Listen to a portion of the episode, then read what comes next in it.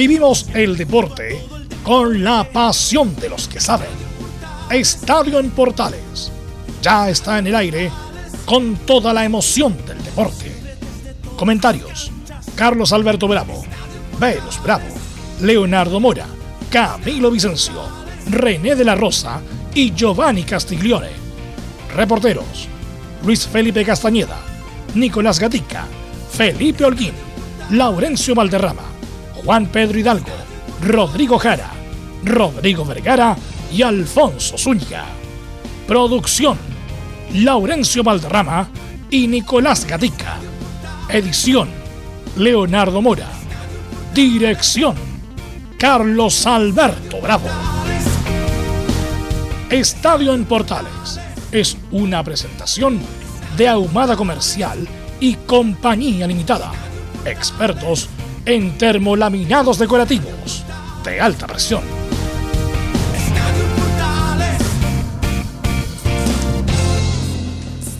¿Qué tal? Buenas tardes, ¿cómo le va? Estadio Portales en el aire, ya viviendo el día 17 del 11 del 2021. Chile al perder con Ecuador se le complica su clasificación y la generación dorada podría quedar sin mundial. Roberto Tobar, suspendido por la Comebol en forma indefinida a raíz del arbitraje que tuvo con Brasil el caso Neymar.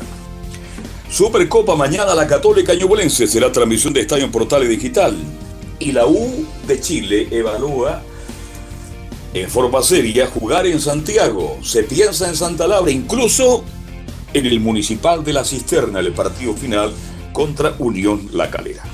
Esto y mucho más en la presente edición de Estadio Portales. Vamos a ir de inmediato con los saludos a nuestro querido colega. Vamos de inmediato saludando a Laurencio Valderrama, que nos va a contar todos los pormenores de lo que ocurrió anoche entre Chile y Ecuador. Laurencio, buenas tardes. Muy, pero muy buenas tardes para usted, don Carlos Alberti, para todos quienes nos escuchan en Estadio Portales Edición Central. En, en esta ocasión eh, tendremos todo lo que dejó el partido de, Chile ante Ecuador, el primer triunfo en la historia de Ecuador como visita ante Chile por clasificatoria, eh, por supuesto con las reacciones de Martín Lazarte, de Claudio Bravo y de Gary Medel, quien reconoce que ya se conversó dentro del, del, plantel la posibilidad de ser locales ante la Argentina en Calama. Y por supuesto también una pequeña pincelada a las colonias al final del programa. ¿Y qué más? En Estadio Portales. Perfecto, muchas gracias Laurencio. Vamos de inmediato con el informe que nos va a entregar Felipe Holguín de Universidad de Chile. ¿Cómo está Felipe? Muy buenas tardes. Muy buenas tardes, don Carlos Alberto. Gusto en saludarlo a usted y a todos los oyentes de Estadio Portales que nos escuchan a esta hora de la tarde. Por supuesto, en la Universidad de Chile, como lo mencionaba usted y lo detallaba, está tratando de ver la posibilidad de poder jugar en el estadio La Cisterna y también en el estadio de donde hace local el cuadro de la Unión Española y por supuesto también tendremos declaraciones el día de hoy de Gonzalo Espinosa y también por supuesto de Cristian Relojito Romero. Esto y más en el informe de la Universidad de Chile acá en Estadio en Portales. Perfecto, muchas gracias. Y nos va a hablar de Colo Colo Nicolás Gatica, como es habitual con todo el informe del cuadro popular. Nicolás, buenas tardes. Buenas tardes a toda la sintonía de Estadio en Portales. Claro, en el equipo de Colo Colo tendremos algunas palabras, algunas declaraciones de César Fuente, que por supuesto reconoce el bajón, pero también dice lo que han dicho varios, incluso el técnico, que de estar peleando obviamente el descenso, ahora estar peleando el título, por supuesto que ha cambiado mucho y ya es un mérito justamente estar ahí en la parte alta. Así que vamos a ver cómo preparan el partido del dos semanas más frente a Unión Española. Perfecto, muchas gracias. Saludamos de inmediato a Belén Hernández. La Católica se prepara para jugar mañana la Supercopa en la octava región. Belén, buenas tardes. Muy buenas tardes, don Carlos Alberto, y a todos los que nos escuchan hasta ahora en Estadio Portales. Eh, sí, vamos a estar revisando cómo llegan ambos elencos, el elenco de Ñublense y de la Universidad Católica, el duelo importantísimo por la Supercopa, y vamos a estar escuchando declaraciones del técnico Cristian Paulucci y de Luciano Wet. Esto y más en Estadio Portales. Perfecto, gracias Belén. Y de inmediato vamos con nuestros estelares en el día de hoy. Tendremos mucho que analizar. Saludamos en primer lugar a don Camilo Marcelo Vicencio Santelice. ¿Cómo le va? Buenas tardes. Muy buenas tardes, Carlos, para usted y todos los auditores de Estadio en Portales. Sí, Berto, que analizar después de este partido súper extraño de la selección chilena contra Ecuador que tuvo de todo, pero hay harto para comentar. Exactamente. Estará por ahí ya don Giovanni Castiglione, técnico nacional. Buenas tardes, Carlos Alberto. ¿Cómo está? Un poquito amargo acá con el resultado de ayer, pero ya mirando la tabla con toda la todos los detalles de partidos que vienen los equipos, analizándolo un poquito para ver lo que le toca a Chile, que es lo principal en este momento en su carrera mundial. Bueno, como los viejos tiempos, con calculadoras. Calculadora en mano. como la sub-17, Carlos. ¿Te recuerdas? Siempre clasificada. Sí, por En los mundiales, en el último partido con goles. Haciendo buenas campañas, pero se metía por la puerta de atrás. Es verdad, porque yo venía saliendo del Estadio Nacional ese día, había un partido cuando de repente eh, a Chile le faltaba un gol. O un partido que se juega faltaba un gol y ese gol significó que clasificara justamente la sub-17. El fútbol da para mucho, vamos a analizar esto y mucho más en la presente edición. Está para, estará por ahí el profesor de árbitros de Chile, don René de la Rosa. de Chile no, creo, de Chile, don Carlos, ¿cómo está? Buenas tardes a todos los oyentes de Estadio Portales y a todo el equipo. Eh, sí, con una ingrata eh, participación de Chile ayer, pero con la fe y con la calculadora en mano, como siempre se dice. Carlos. Que vamos a analizar el caso de, de Tobara, que es un caso que nos, Lamentable. nos preocupa. Lamentablemente lo que está pasando con Roberto Tobar. ¿Estaba llamando a Cabiló, parece? Sí, no, era ese mismo tema. Justamente de lo- la polémica lo- con Roberto Tobar, justamente. Eso va a estar interesante. Sí. Lo castigó la Conmebol. Lo castigó la Conmebol a raíz de la situación que originó el caso Neymar. Bien, vamos de inmediato entonces. eh, este y mucho más en la presente edición de Estadio Portales. Pero ahora, atención, Nicolás Gatica, los titulares. Claro, y comenzamos justamente con lo que, dejó la amarga jornada del día martes tras la derrota de Chile ante Ecuador. Como lo adelantó Laurencio, es la primera derrota de Chile como local frente a Ecuador por clasificatorias. Antes de la derrota de anoche, los mejores resultados de los ecuatorianos habían sido dos empates. Lo positivo, si hay que decir de alguna manera, es que Chile está solamente un punto de quienes están clasificando directamente y en repechaje, que son Colombia y Perú. Revisamos ahora los resultados de esta fecha clasificatoria que comenzó con la goleada 3 a 0 de Bolivia sobre Uruguay. Continuó con la victoria 2 a 1 de Perú contra Venezuela como visita. Luego Colombia igualó como local sin goles ante Paraguay y Argentina igualó sin goles también con Brasil. Justamente ahora revisamos la tabla que Brasil y Argentina con 35 y 29 puntos respectivamente ya están clasificados a Qatar. En el tercer lugar y muy cerca también con 23 puntos está Ecuador luego de su triunfo ante Chile. En el cuarto lugar y pese a que sigue sin ganar se ubica Colombia que también está en zona de reclasificación con 17 puntos. Y al igual que en el camino a Rusia 2018 Perú está quinto en zona de repechaje con los mismos puntos. Lo que por cierto nos duele a nosotros, Chile está sexto y fuera del Mundial con 16 puntos y diferencia de menos uno. En el séptimo lugar se encuentra Uruguay con 16 puntos y diferencia de menos 7. Por su parte, Bolivia con 15 y Paraguay con 13 están más lejos de la clasificación, pero aún tienen algunas chances. El que ya está fuera de todo, como lo dijimos, es Venezuela, colista absoluto con apenas 7 puntos.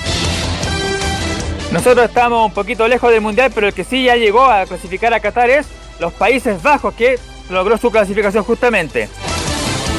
Recordemos que el equipo de la Naranja Mecánica no fue al Mundial de Rusia 2018.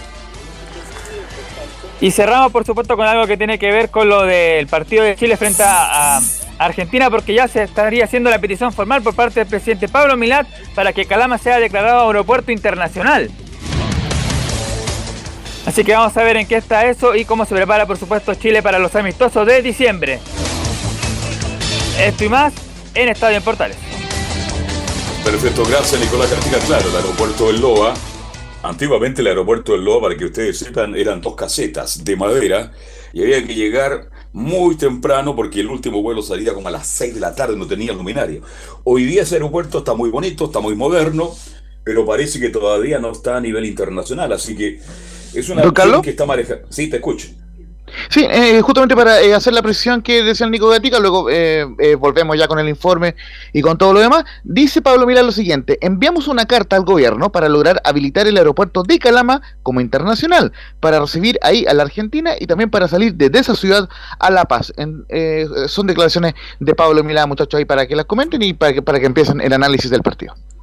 No, sí, era terrible. Bueno, ha mejorado mucho Calama en el último tiempo. Yo recuerdo una vez que en un partido entre Cobreloa y Colo Colo teníamos vuelo a las seis y media de la tarde y si no llegábamos a la hora indicada, bueno, se pierde el vuelo. En esa época no había luminaria. Hoy día está iluminado, el aeropuerto mejorado mucho. Recuerdo como si fuera ayer cruzando el río de Calama, que tiene así un centímetro de agua, pero ahí entre las patitas con el agua y con carabineros que nos respaldó y que nos guió, logramos llegar. Ese es el gran problema, pero yo creo que si Milán está pidiendo al gobierno es porque ya definitivamente, antes de hablar del arbitraje, le pregunto a René de la Rosa, Camilo y a Giovanni Castiglione, Chile está prácticamente ya, yo creo que ya es, una, es algo absolutamente ya confirmado entonces, que Chile quiere jugar con Argentina en Calama, Giovanni, René y Camilo. Carlos, por, la, por lo que dice Medel y por lo, la gestión que está haciendo Milad, me imagino que sí. No sé si en qué constará esa gestión de que se declare el aeropuerto internacional. No sé si es fácil o, o simple. Pero por lo menos hay tiempo hasta que sea el partido con, con Argentina. Dígame. Mira, justamente lo que quieren hacer en Chile, un poco eh, analogable a lo que hizo la, Argentina en Santiago del Estero. Justamente recordemos que ahí fue la Argentina local ante Chile y en su momento generó mucha molestia por, por parte de la dirigencia de La Roja tener que ir a jugar allá y no a, Buenos Aires. Entonces, quiere hacer algo similar en la dirigencia de, Pablo Milán y es un tema que estamos por lo menos investigando hace como 3-4 días y ciertamente eh, se filtró ahora por, por la derrota, justamente, ya fue más evidente. Pero es un tema que está trabajando hace varios días y, como les decía, eh, eh, anoche en la transmisión con Belu Bravo, no, descarta no se descarte para nada que Chile sea local en Calama en, enero próximo ante la Argentina. Sería la primera vez en la historia que, Calama sería sede de un, de un partido oficial de la selección chilena. Carlos. René de la Rosa, ¿usted distrajo en, ese en el estadio? Yo no conozco el estadio nuevo de Calama, René de la Rosa. ¿Usted lo conoce?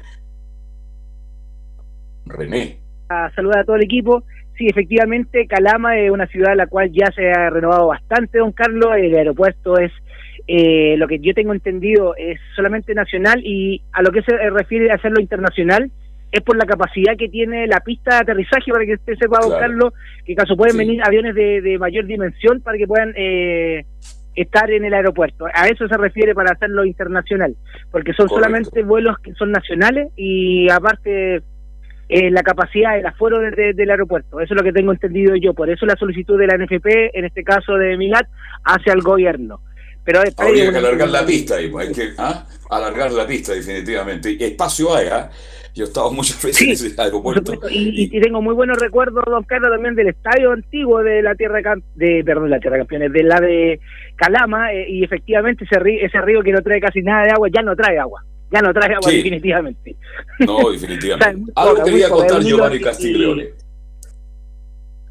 Eh, que Carlos, viendo el tema de, llevarlo a Calama. Hola René, ¿cómo estás? Te saludo. Disculpa, no te había saludado. Hola Giovanni, ¿cómo eh, estás? Un gusto escucharte. Y, el gusto y saludo para René también. Eh, no me desagrada llevarlo a Calama. Argentina clasificado, capaz que la nómina varía un poco el argentino europeo, el club le va a pedir que no viaje, si ya están clasificados. Me imagino que puede ser por ahí, como sabía, eh, estaban buscando un acuerdo con Brasil y Argentina, los equipos como el Paris Saint Germain, equipos grandes por sus figuras. No me desagrada que sea en Calama, más que nada por el beneficio de la nómina argentina. No sé si Alex y Vidal están para, bueno, Vidal en este caso no, estarían para correr los 90 minutos en Calama con el trajín que van a, que van a tener en esa época, que es saliendo de temporada, o sea, en pleno torneo europeo luego equipos chilenos saliendo de temporada, entonces no sé si el beneficio tanto es para Chile, pero creo que perjudica más a Argentina en este caso. Sí, yo estoy de acuerdo que se juegue en Calama. Además del estadio, por la información que yo manejo, lo que quiero los presidentes, eh, el, el, presidente de Cobreloa, el estadio tiene capacidad, es un estadio moderno que está con los estándares FIFA, es una cancha bonita, un estadio que en el pasado no era así y ahora está en condiciones. Chile tiene que utilizar, creo yo, Camilo Vicencio, todas las opciones, las posibilidades de jugar en Calama sí puede lograr sacar un mejor resultado, ¿no? Sí, absolutamente. Eso pese a que los jugadores no estén acostumbrados, pero no todos, por lo menos estén acostumbrados a jugar eh, en la altura, pero, pero claro, si uno tiene en contexto lo que lo que pasa, lo que podría suceder con Argentina, exactamente, que no, a lo mejor no viene con con, con los titulares, eh, podría sacar una ventaja. Además que igual después tiene los eh, tres días después o, cuatro tiene el partido con Bolivia en La Paz, entonces serviría, serviría como para ir ambientándose. Esa, esa es la idea, quedarse en Calama, trabajar ahí, de ahí tomar el avión directo a La Paz y jugar el partido. Que no va a ser fácil porque yo ayer vi jugar a Bolivia, está muy mejorado con Faría, un equipo rápido, de buena técnica. Este, bueno, y por algo le ganó 3 a 0 el cuadro Uruguay. Vamos a ver entonces, es una opción que maneja el fútbol chileno para jugar en Calama, te escucho. Una consulta, el, de, jugarse en Calama, el, el horario podría variar, se podría tirar como nos tiran en Ecuador a las 4 de la tarde. Esa es una consulta que me gustaría saber. Giovanni. Mira, eso el horario Sí. no lo manejo. eh, La ilumina, las luminarias del estadio de Calama hoy día son muy buenas. Son LED de primera generación, así que no sé. Eso es lo Por que ese lado no había Ecuador- problema. Tal vez a, lo que voy, frío. a lo que voy yo que Ecuador, Ecuador cuando juega de local en Quito te juega a las 4 de la tarde. Entonces si vamos a Calama, Claro. ojalá pudiéramos llevarlo a la misma hora. Sí, pues. Eh, muchachos, solamente eh, decirles que, la, que el horario tentativo de ese partido era 20 horas, así que se jugaría eh, de, eh, de noche ese partido en el Estadio Zorro del, del Desierto de Calama. Así que, bueno, pero, pero lógicamente fa- falta mucho para eso y ya, ya, ya hay que ver también si que, la, que la Argentina, lógicamente, no le gusta jugar en la altura y seguramente presionará al respecto. No, no no, no, ¿por qué, mire, por qué- por qué la presionar? Si cualquier país del mundo. ¿Y por qué se juega en La Paz entonces? Chile es local y puede jugar dentro de su país. Si los estadios tienen las condiciones, la boletería, la gastronomía y, y aeropuerto, ¿por qué? ¿Dónde fue a jugar Chile con Argentina? Bueno, si eso, eso no está en discusión. Está en discusión, creo yo, si la NFP toma la decisión de verdad de jugar en Calama y qué pasa con el aeropuerto, que bien lo decía René La Rosa, en un aeropuerto nacional y tendría que pasar a internacional. Acá el que menos puede apelar y discutir es Argentina, creo yo, muchacho. Eh, eh, don Carlos, eh, eh, si le parece, vamos eh, de inmediato con unas declaraciones justamente eh, de Gary Mel al, respecto, pero lo que nos aporta eh, Juan Pedro Hidalgo y, y le agradecemos, eh, por Sí. supuesto, que dice que la luz de momento no cumpliría los estándares FIFA, sí lo de Comebol, pero no lo de FIFA, en el estadio de Calama, y que el FNDR, el Fondo Nacional Local, eh, pondría eh, dinero para que se arreglen esos detalles. Así que lógicamente falta mucho trecho para que eh, se pueda jugar en el estadio Zorro del Desierto eh, de Calama. Así que vamos de inmediato con la declaración Lo de Mel al respecto. Y antes, el aeropuerto también de Antofagasta es internacional y de ahí, Sí. claro, son. Sí. Sí. Así que de ¿Usted ahí. sabe cuánto demora? Oye, yo ese viaje por tierra entre Antofagasta y Calama, Una hora y lo media, hice, ¿no? 105 Dos lo horas y hice Giovanni Castiglione 150 mil veces. Ese, ese viaje a, a favor del viento, ¿sabe cuánto se demora en un buen auto, una Avan? Dos horas. Si va contra el viento, dos horas 25. Así que está al ladito, no es tanto. Ahora, Carlos- si hay problemas con la luminaria, jugamos a las 4 de la tarde, pues. ¿ah? Carlos, si vamos a Calama, Sí. juguemos a las 2 de la tarde, no seamos pavos. De noche a la altura no, se siente, de noche a la altura baja mucho la, la sensación de la altura. Cuando Sí, empieza el frío, frío, no se te seca la un- boca, no tiene el calor, eh, no te llega el viento ese que te llega, que te seca la boca jugando en- en- dentro de la cancha. Creo que René lo puede decir, que lo tiene que haber sentido también en la cancha en Calama cuando se jugaba temprano. Y si vamos a hacer la localidad Calama, tiremoslo tempranito con el sol a los argentinos, no seamos pavos. Giovanni. Giovanni, tú eres estratégico, eres estratégico, por eso, por eso Técnico, a a técnico nacional, te- perdóneme, técnico nacional por algo, pues. ¿ah? Pero que seamos sinceros, Cobreloa ¿por qué peleaba Cobreloa Libertadores jugando a las 2 de la tarde. Cobreloa peleó sí, Libertadores jugando a las 2 y a En todo 12. caso, muchachos, igualmente marcarles que durante el último tiempo y sobre todo cuando eh, Corolla fue, fue, el, fue local, digamos, en, en los torneos Comebol desde el, do- el 2000 en adelante siempre se jugó el- el- en la tarde-noche. Yo recuerdo un partido ante Boca, por ejemplo, del año do- 2003 que Boca jugó alrededor de las 6, 7 de la tarde, entonces Por- y lógicamente por eso ya... nunca ya- más peleó Libertadores. Cobreloa cuando jugaba Eh, las 12 ese año por lo menos eh, llegó hasta cuarto de final, pero igual bien. No, pero lo que voy, cuando era fase de grupo que se jugaban los dos chilenos, los dos extranjeros, Cobreloa jugaba Ah, a las es- es 12. verdad, es verdad, a las sí. 12 del día jugaba. Y así llegó a final de Libertadores, a semifinal y, y hizo una buena campaña, ocupando la Claro, en- pero como manda la tele ahora, y los argentinos no los, van a, no los van a poner a las 4 de la tarde. Solamente Exacto, con sí, eso es los. No, acá tiremos Claro, toda la carne en la parrilla. Si vamos a ir a Calama, seamos, tirémoslos con el calorcito, que les duela, que no quieran viajar ellos. Si les parece, de acuerdo muchacho- contigo, Giovanni. Bien, escuchemos. Si le parece, Vamos con la de- sí, ju- ju- justamente, eh, vamos con dos declaraciones de, de Gary Mel al respecto. La primera en la transmisión oficial, donde en la 02 dice que vamos a ver el tema de Calama, todo lo que sea un extra para nos- nosotros es positivo. Sí, sí, opción. No- nos comentaron eso y, y lo vamos a hablar durante este mes y todo eso, a ver si es que está la posibilidad de ir para allá. Sí, sí, no, nos gusta bastante la idea, hablamos entre los más grandes y nos gusta la idea, yo creo que va a ser una posibilidad muy grande que, que vayamos allá. Y justamente la tercera eh, declaración, bueno, el, el, la 03 digo, que, que habla después de zona mixta. Ojo, ahí les voy a hacer un comentario sobre una improvisada zona mixta que hubo llena de hinchas. Bueno, no, no, no, fue muy agradable el trabajar en, ese contexto, pero dice Gary Medel que Calama es opción y nos gusta bastante la idea. Es la número 03 de, de, Gary Medel. Nos comentaron eso y, y lo vamos a hablar durante este mes y todo eso, va a ver si es que está la posibilidad de ir para allá. Sí, sí, no, nos gusta bastante la idea, hablamos entre los más grandes y nos gusta la idea, yo creo que va a ser una posibilidad muy grande que, vayamos allá. Por cierto, después de la conferencia Claudio Bravo se refirió al respecto y, Martín Lanzarte, pero ellos eh, como que, que, tiraron la pelota al córner eh, literalmente, no se quisieron pronunciar el tema, pero eh, curiosamente Gary Medel, el segundo capitán, se dijo directamente que es una opción cierta jugar en Calama. No, si están todas las condiciones. Calama es una ciudad que ha surgido, yo la conozco, imagínense, hace más de 30, 40 años atrás, cuando, y lo digo en el más profundo respeto, por favor, no se vayan a, molestar en Calama. Parecía estos, estos, ¿ah? estos lugares del oeste. Uno caminaba por las viejas calles de Calama y uno en cualquier momento aparece alguien con pistola acá. Pero después Calama tenía un desarrollo espectacular. Hay hotelería de buen nivel. Hay un hotel le voy a hacer el paro del que está ahí al lado del aeropuerto, prácticamente de las afueras del aeropuerto, cinco estrellas. Ahí tuve con Manuel Pellegrino una tarde entera conversando hace muchos años. Hay otros hoteles al interior, hay casino, hay mall, ha mejorado mucho y el estadio también. Así que ahora está todo dado para que Chile pueda jugar en, ese lugar. Vamos a estar atentos entonces, queda mucho tiempo. A ver si el estadio de Calama reúne realmente las condiciones y la autoridad dan el visto bueno, etcétera, etcétera. Pero creo que es una muy buena opción. Carlos. Bien, Sí, te escucho, Camilo. Sí, antes de que, de que Laurencio se meta propiamente en, eh, en, detalle en el informe de la selección, pero consultarle a René justamente por la jugada, aprovechando a René lo de la jugada. No, no, es que va a, manchar, va a manchar ahora con el arbitraje, ahora, ahora. Perfecto, ahora, la jugada polémica. Va a manchar Camilo ahora antes de ir al Muy bien, fútbol, futbolístico. Después vamos con el futbolístico porque yo sé que René La Rosa tiene una serie de actividades contraídas con anterioridad, que no le permiten estar hasta las dos y media de la tarde. Yo voy a respetar eso y de inmediato René de la Rosa la primera consulta del programa. Después hablamos de Tobar. Fernando Rapelini, ¿cómo lo vio anoche? La verdad, eh, don Carlos, contarle bueno a la gente que es un árbitro el cual eh, uno de los cuatro primeros de en Argentina.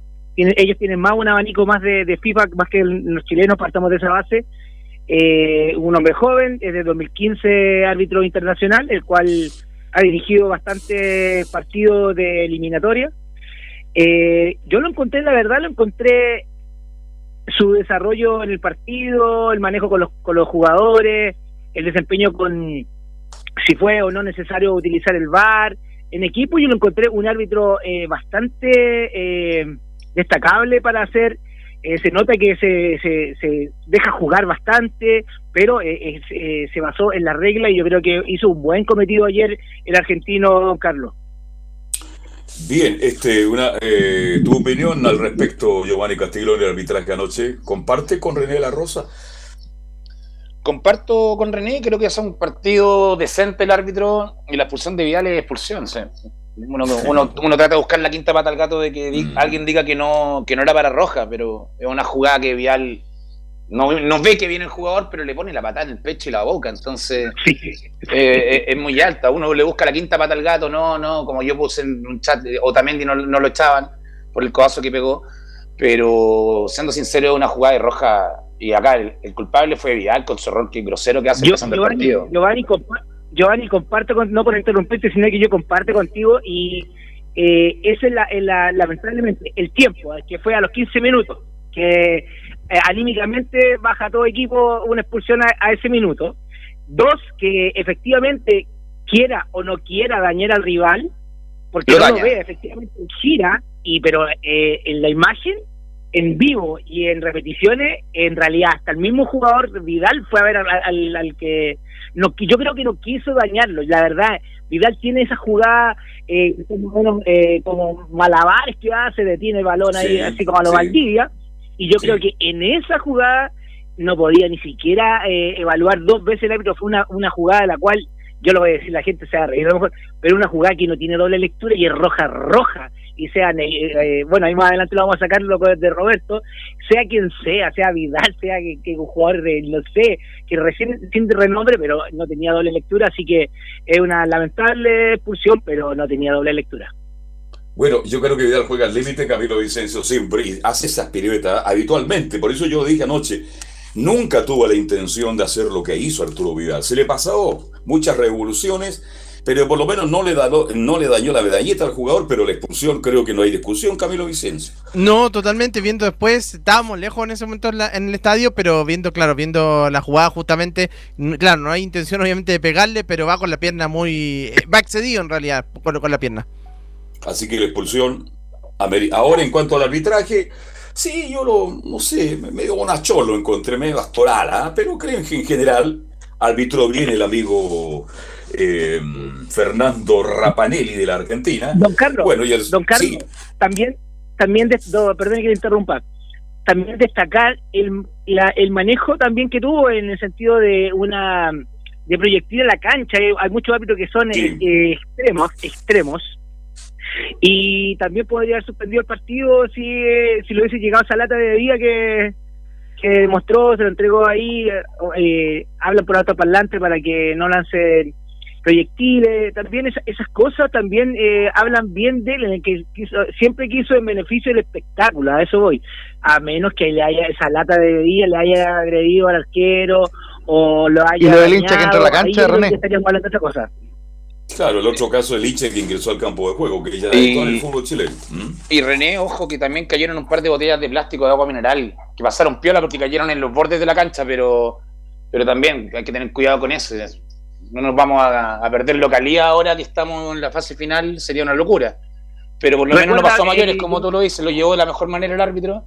Y lo de Vidal, él mismo, la reacción de Vidal te hace saber que él ya sabía de su error, sabía de la cagada en palabras vulgares, disculpen la que se mandó, él lo sabía, y por eso ni reclamó y se quedó viendo cómo estaba el jugador porque él pensó que estaba knockout.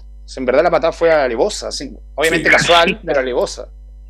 Se preocupó mucho. a, me refiero yo también,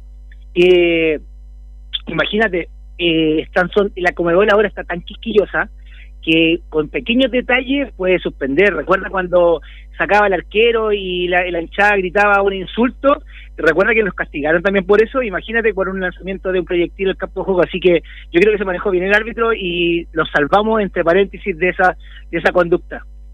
Ahora y, con el ingreso de este hincha al campo de juego, René, ¿habrá un informe al respecto?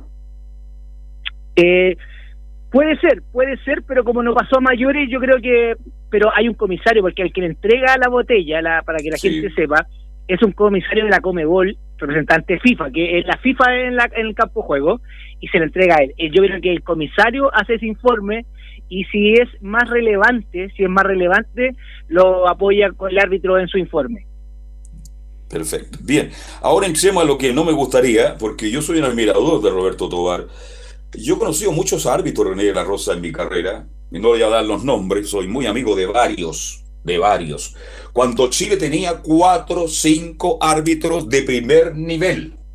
Y no los voy a nombrar. Ustedes hablaron de la edad. Yo creo que fue un error. Cuando se cambió la edad, el, arbitraje chileno, ocurrió y lo que está ocurriendo, lamentablemente, lo comentamos, porque no pasa solamente por las grandes figuras, por Bacuñán, Tobar, está pasando en otros partidos permanentemente. Pero que ahora la Conmebol castigue a Tobar, realmente me molesta, me duele, pero lamentablemente Tobar en el último tiempo ha cometido muchos errores porque la forma en que le pegó el pechazo, ¿no es cierto, Neymar?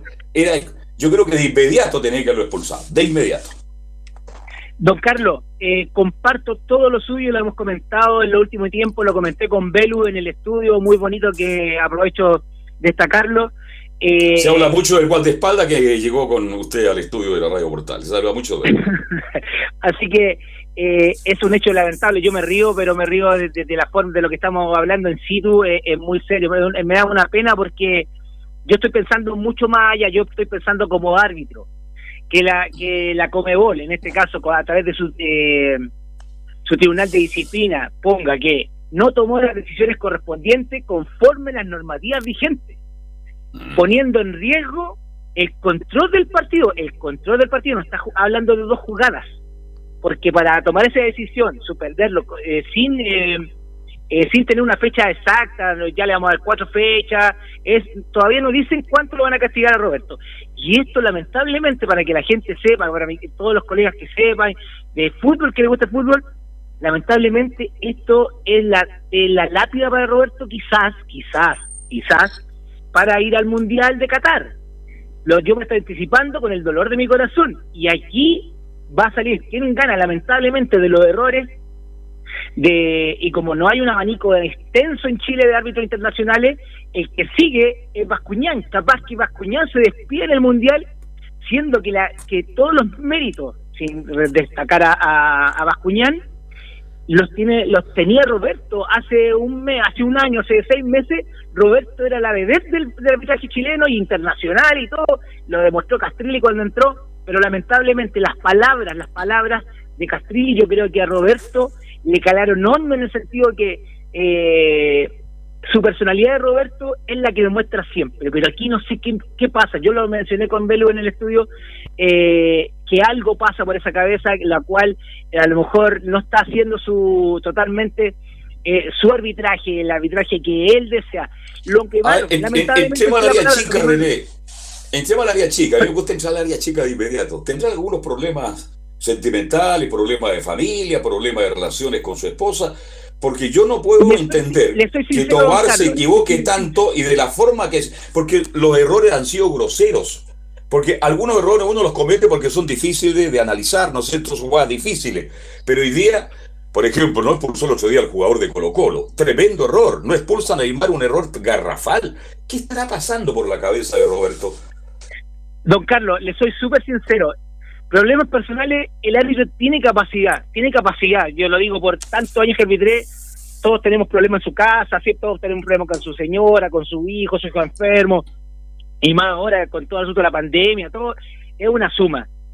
Pero yo creo que problema personal, así me la juego, me la estoy jugando, que no es eso, que no es un problema personal, sino que es el problema que a veces los árbitros como lo ha demostrado, por ejemplo, Pitana también, también se, se ha caído en varias cosas en las cuales eh, ya se, queden sobre, sobre su ego, a eso me refiero.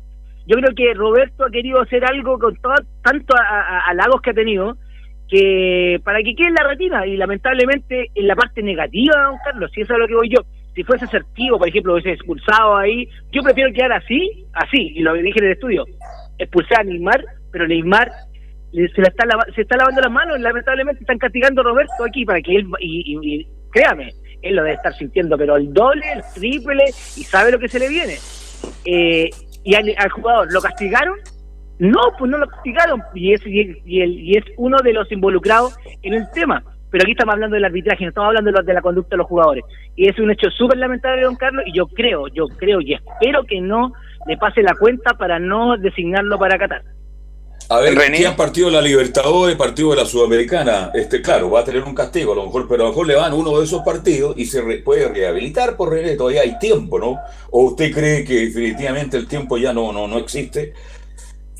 No, de crear tiempo, te doy el tiro, Giovanni, de, de crear tiempo, don Carlos, yo creo que existe el tiempo.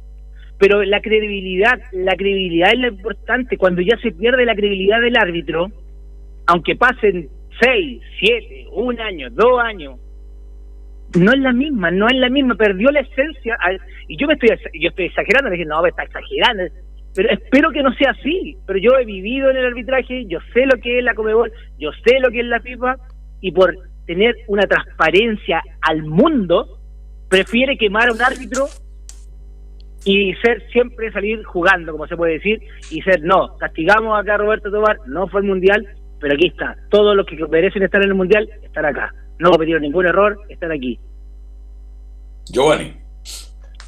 Sí, como dice René, comparto. El, es que es lapidario el informe, lo que dice la, lo que dice la, el, que está al límite de perder el control del partido, porque es así, René. Uno como jugador, yo veo que Neymar no recibe sanción por un pechazo, entonces yo digo acá tengo margen de pegar una patada asquerosa en caso de emergencia. Y es verdad.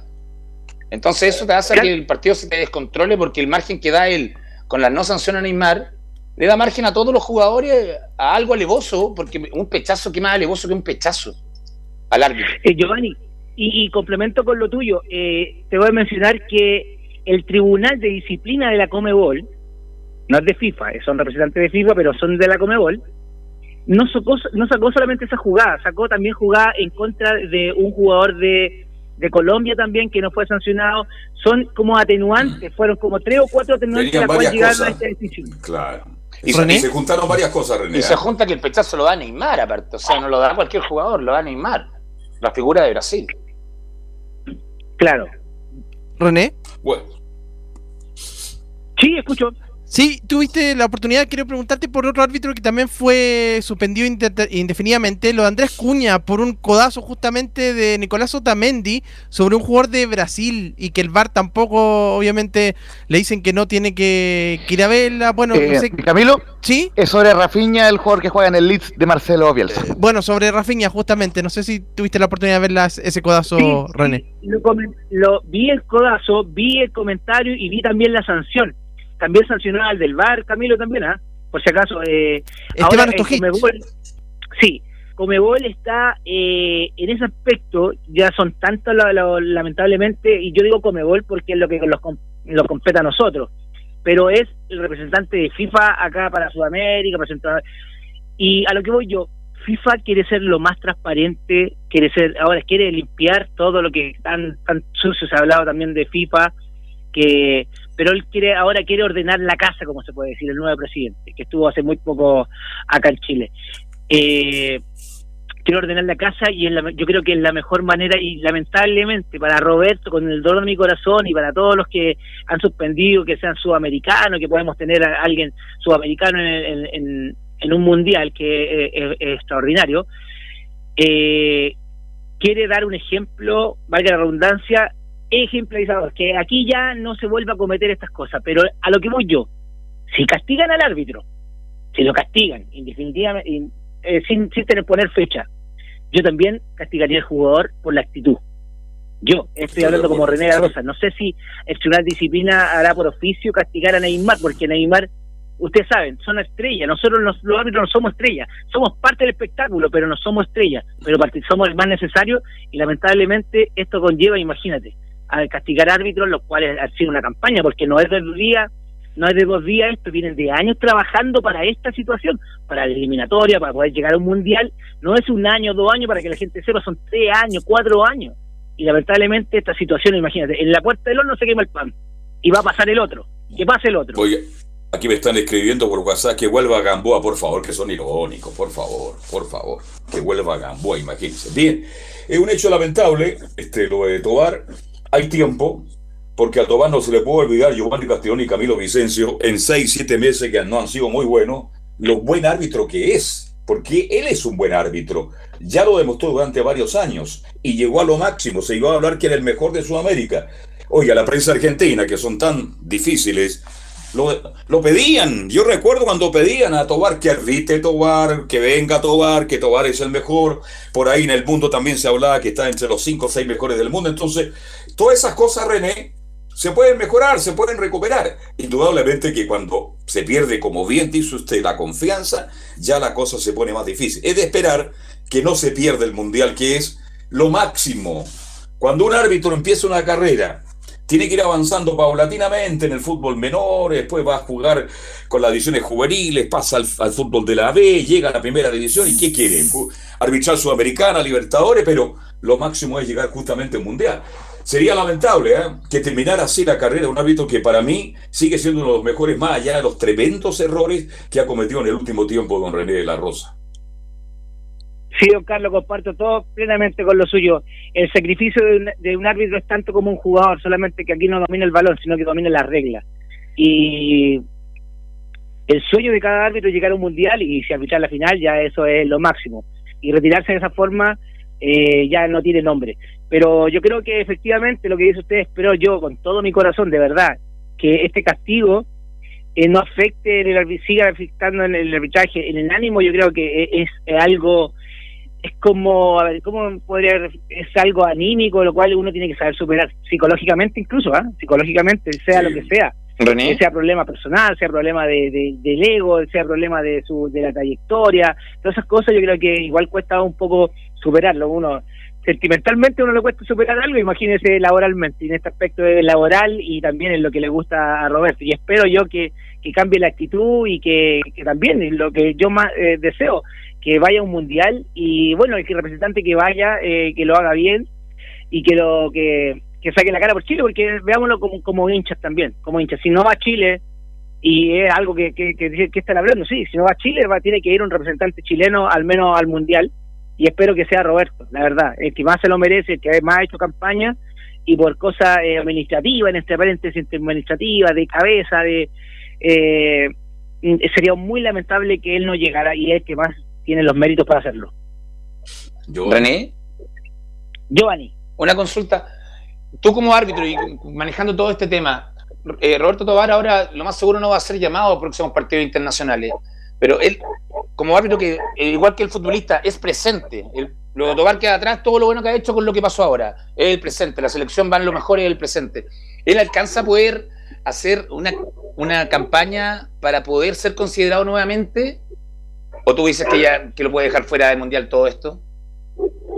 ¿Alcanza No, no, a poder recuperarse como un ver, futbolista para, para subir, subir el nivel y demostrar acá estoy presente, considérenme de nuevo? ¿O, o está muy corto de tiempo? Claro, es que, eh, a ver, eh, Giovanni, es muy buena tu pregunta y te debo explicar en dos cosas. Un jugador que tiene, por ejemplo, esa baja de goles, por ejemplo, eh, voy a comparar para que eh, lo, lo difícil que es una cosa con la otra. De un jugador tiene una mala campaña, tiene una mala trayectoria, lo castigan, pero vuelve y empieza a hacer un gol, dos goles, tres goles, cuatro goles, y el goleador del campeonato, el goleador de Sudamérica, goleador de todo, cambia. Pero esa es la posibilidad, porque hay algo que, que él puede hacer para que cambie su- la mentalidad de toda la gente. Pero aquí en el arbitraje es tan difícil, Giovanni, que porque todas las jugadas no te van a salir siempre, todas las ventajas no van a salir siempre. Eso que logró Roberto, con darle continuidad, que aquí todos hablaban con continuidad y que muchos árbitros quisieron copiar y mal entendido el concepto de dar dejar jugar porque dejaban pegar. Eh, ese feeling futbolístico Roberto no lo ha perdido, no lo va a perder nunca porque juega la pelota, jugó desde chico, era del barrio, tiene ese feeling futbolístico. Pero la parte psicológica, vuelvo a repetir, es la parte psicológica la que puede afectar. Pero lo difícil es revertir la situación, lo que mencioné yo. Le- cambiarle la mente al, al Tribunal de Disciplina, a la FIFA. No sabe que Roberto se equivocó, esas dos veces se equivocó y ahora ya arremendó sus errores y está capacitado para ir al Mundial perdió mucho, perdió más de lo, por esa expulsión perdió mucho más de lo que uno piensa, porque es la credibilidad que tiene frente a sus pares y lamentablemente eso cuesta mucho recuperarlo. Espero, espero de corazón que se recupere en todo, pero es muy difícil. Yo soy realista, yo soy realista y con el dolor de mi corazón yo creo que lamentablemente perdió mucho, mucho Roberto con toda esta situación que ha pasado en estos últimos meses. Bien, René, ha sido un agrado, como siempre, lo dejamos libre porque sé que tiene alguna actividad comprometida con anterioridad que le impiden seguir con nosotros y vamos a meterlo ya en el fútbol. Pero antes que se vaya, ¿qué le pareció esta derrota de Chile? Le pregunto, René, derechamente, ¿tenemos opciones o seguimos soñando? No, yo creo que tenemos opciones, don Carlos. Hay que seguir soñando hasta que ya eh, los ponga la lápida, como se puede decir. Pero hay, hay, hay algo, algo en la selección que igual deja. Eh, ahí dice que me dio entre risa, más- hablamos los más viejos, dijo eh, Bravo, eh, con referente a lo de Calama. Ya no hay en realidad más viejos ni más jóvenes. Aquí todo tiene que ser un complemento. Yo creo que por ahí va. Ahí ayer Montesino entró con todo y todos los preguntaban por qué no entró antes y, todo eso. Pero hay, hay una renovación la cual se está viviendo y yo creo que todavía hasta que hasta el último respiro hay posibilidades. Así que la mejor de la fe para la selección y para Roberto el triple de lo que estoy mencionando. Perfecto, bien, bueno, ante, eh, el viernes va a estar usted acá en el Estadio Portales con, con los viernes musicales, ¿no?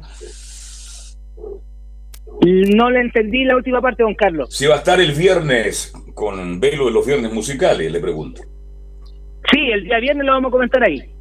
Perfecto, nos juntamos entonces en la mesa 4 para que votemos juntos. Un abrazo, René de la Rosa. Que estén muy bien, saludo a todo el equipo y que tengan un buen fin de semana, si a los que no tengo la oportunidad de saludar. Que estén muy bien. Un abrazo muy gentil. Chao René, muy gentil. Bueno, un amplio comentario con análisis profundo entregó René de la Rosa en su estilo muy particular. Sí, Camilo.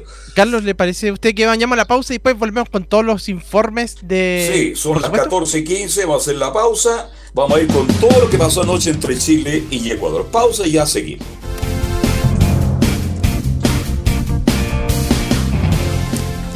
Radio Portales le indica la hora. Las 2 de la tarde, 14 minutos. Este 21 de noviembre, Chile vivirá una jornada histórica en donde tu voto tendrá el poder de decidir los destinos de nuestro país. Vota Chile 2021 elecciones presidenciales, parlamentarias y de consejeros regionales. Todo el equipo de Radio Portales y los medios unidos en todo el país le estarán tomando el pulso al proceso electoral desde todo Chile y para todo Chile a partir de las 7 de la mañana y hasta el cierre de la última mesa. Todas las voces, todos los protagonistas, desde todos los frentes. Hoy más que nunca, vota bien Vota informado, porque a la hora de votar, opciones hay muchas, pero solo una para contarte todo lo que ocurra. Vota Chile 2021. Elecciones presidenciales, parlamentarias y de consejeros regionales. Cobertura especial este 21 de noviembre, desde las 7 de la mañana, por todas las plataformas de Radio Portales y la red de medios unidos a lo largo del país. La primera de Chile, uniendo al país de norte a sur y generando opinión.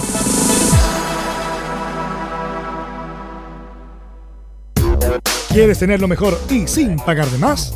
Las mejores series de televisión, los mejores eventos deportivos, equipo transportable, películas y series 24/7. Transforma tu TV a Smart TV. Llama al 973-718989. Twitter arroba panchops. Visita www.radiosport.cl, el sitio web de la Deportiva de Chile. Programas, noticias, entrevistas y reportajes, podcast, radio online y mucho más. Todo lo que pasa en todos los deportes lo encuentras en www.radiosport.cl. La Deportiva de Chile en Internet. Porque lo bueno puede ser aún mejor. Prepárate a conocer la evolución de la Primera de Chile. Bienvenido a Portales Digital.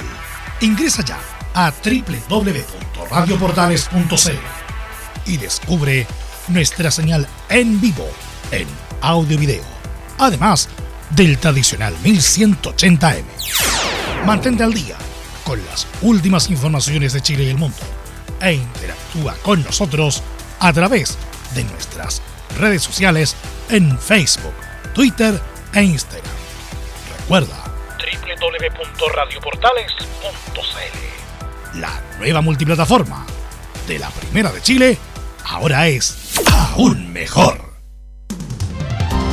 Termolaminados de León, tecnología alemana de última generación. Casa Matriz, Avenida La Serena, 776 Recoleta. Foro 22 622 56 76. Termolaminados de León. Desde todo Chile. Desde todo Chile. Y para todo Chile. Para todo Chile. Portales Digital está en todas partes. www.radioportales.cl Entre Marco Grande y Marco Chico, media vuelta y vuelta completa. Escuchas Estadio en Portales en su edición central. La primera de Chile, uniendo al país de norte a sur. Bien, y ahora sí entramos con todo el reporte que nos va a entregar Laurencio Valderrama de lo que ocurrió anoche en San Carlos entre Chile y Ecuador. Laurencio. Sí, justamente, muchachos, siempre es bueno escuchar a René de la Rosa. No, no, oye, había que darle la, noticia. Había que darle la importancia. El caso, el caso Calama, y en la forma en que consultamos nosotros y la forma en que respondió René Ralosa a una situación que nos afecta como esto va.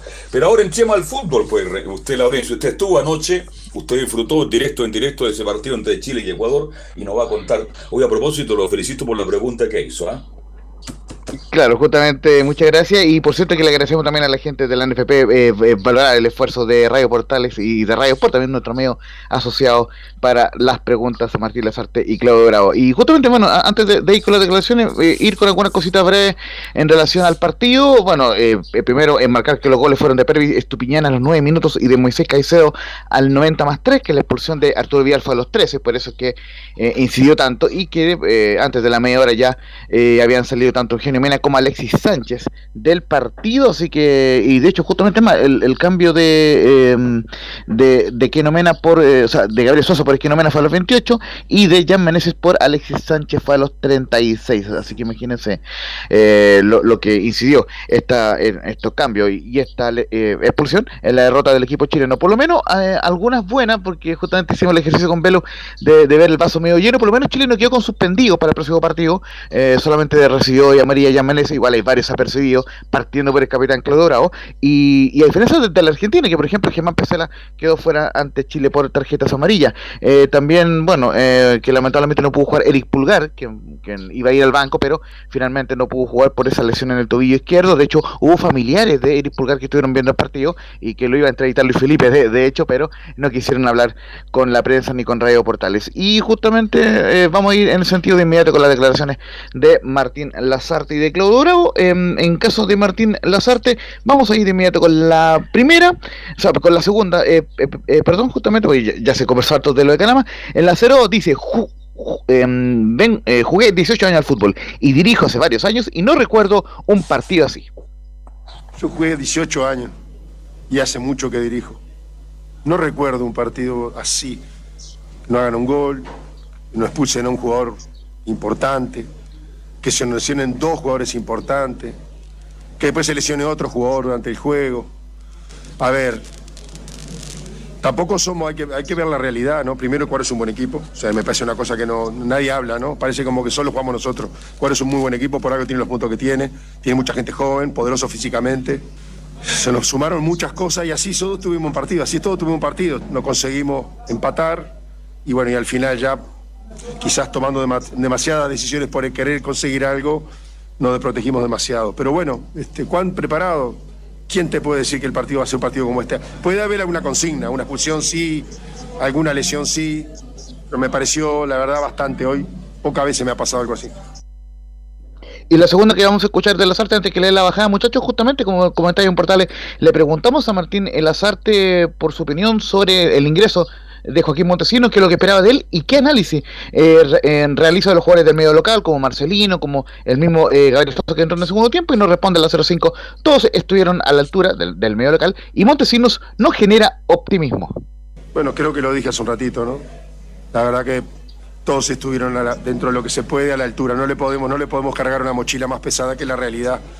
No es fácil jugar un partido de estas características, con estas características y así todo, bueno, por lo menos un aprobado, ¿no? Este, hubo varios que estuvieron correctos, varios, algunos incluso fueron llamados a último momento, por las circunstancias que nos, fueron ocurriendo.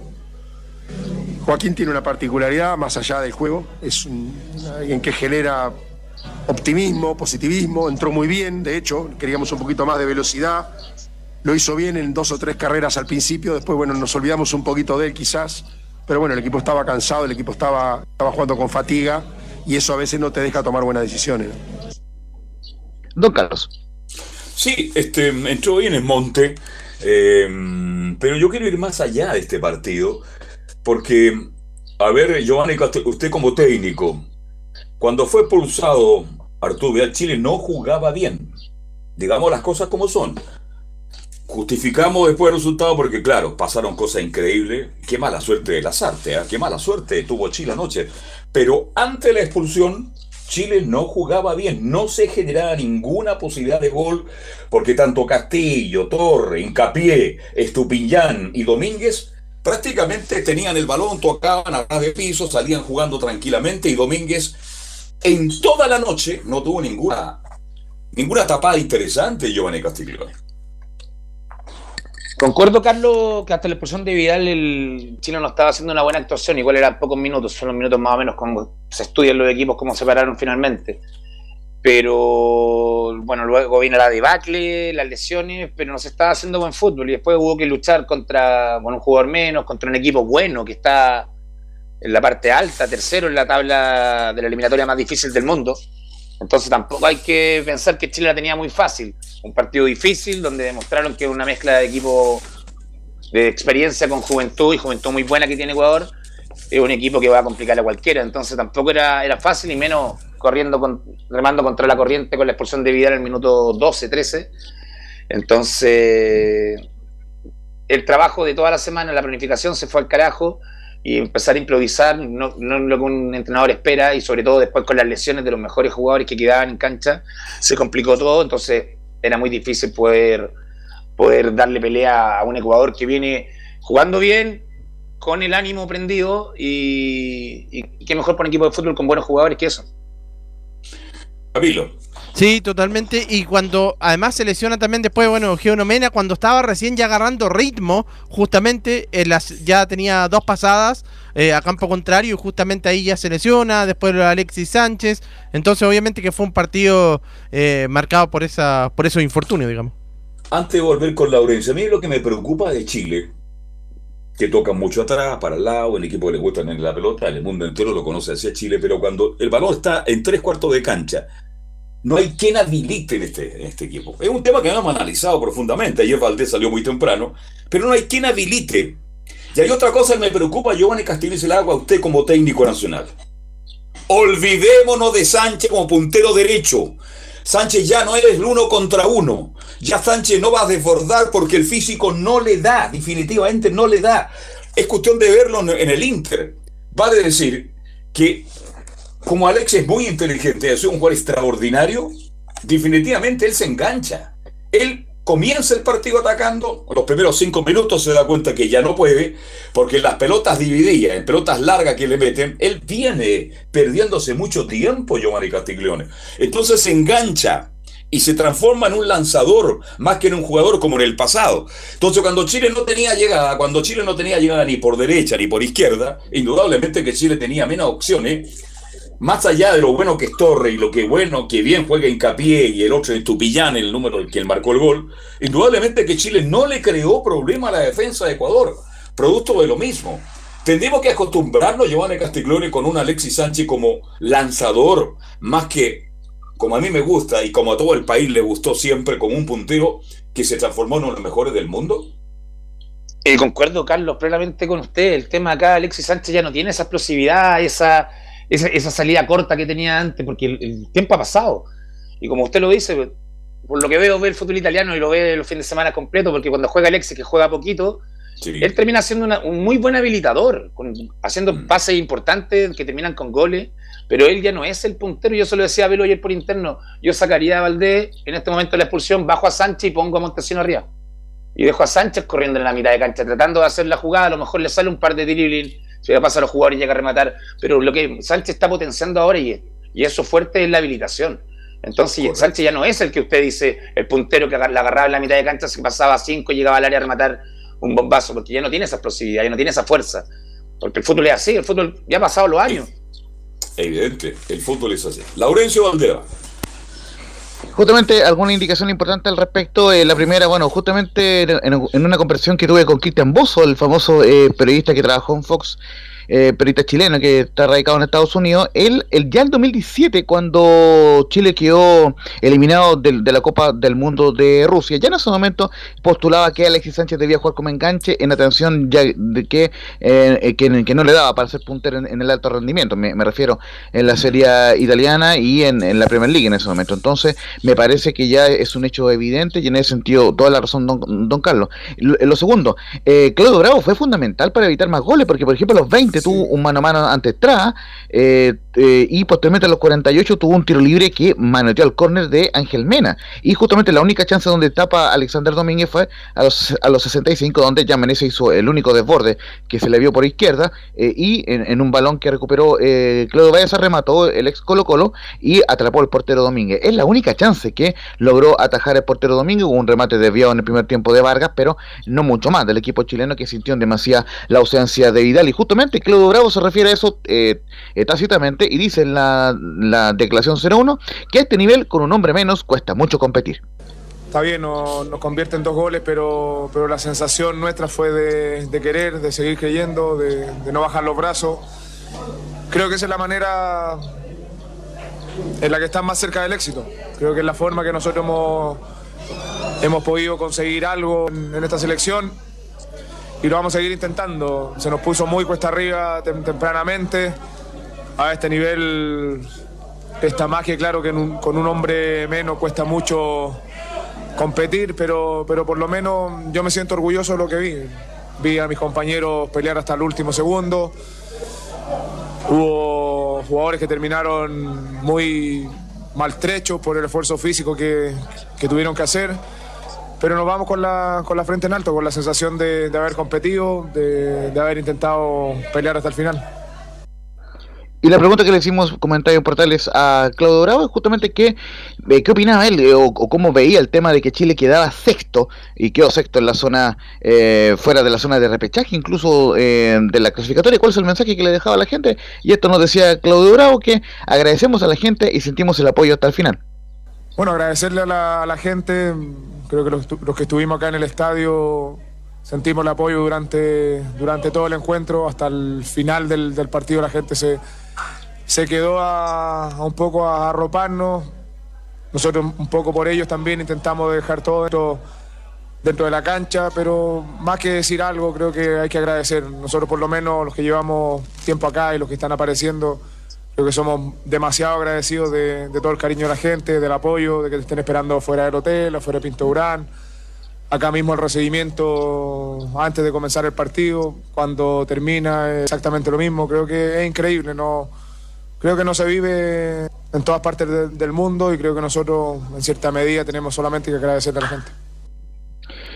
Justamente para ir cerrando el, informe, les tenemos una última de, de Gary Mel en la transmisión oficial, eh, quien reconoce que la 0-1 que fue un partido muy extraño, pero esto sigue y no estamos muertos.